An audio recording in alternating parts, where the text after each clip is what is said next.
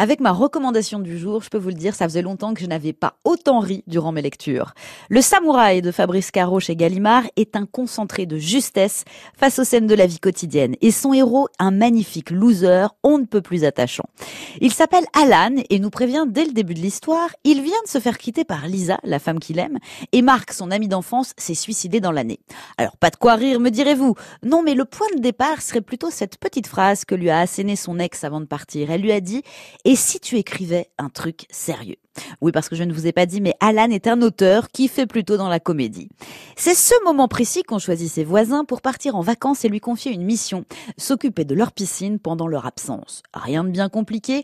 En théorie, oui, mais évidemment, rien ne va se passer comme prévu. Première chose, Alan part dans tous les sens avec son idée de roman et n'écrit pas vraiment une ligne.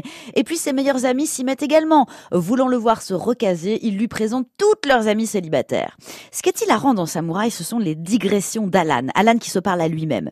Ses réflexions sur lui et sur les autres sont acides, certes, mais on ne verse jamais non plus dans le cynisme pur et dur.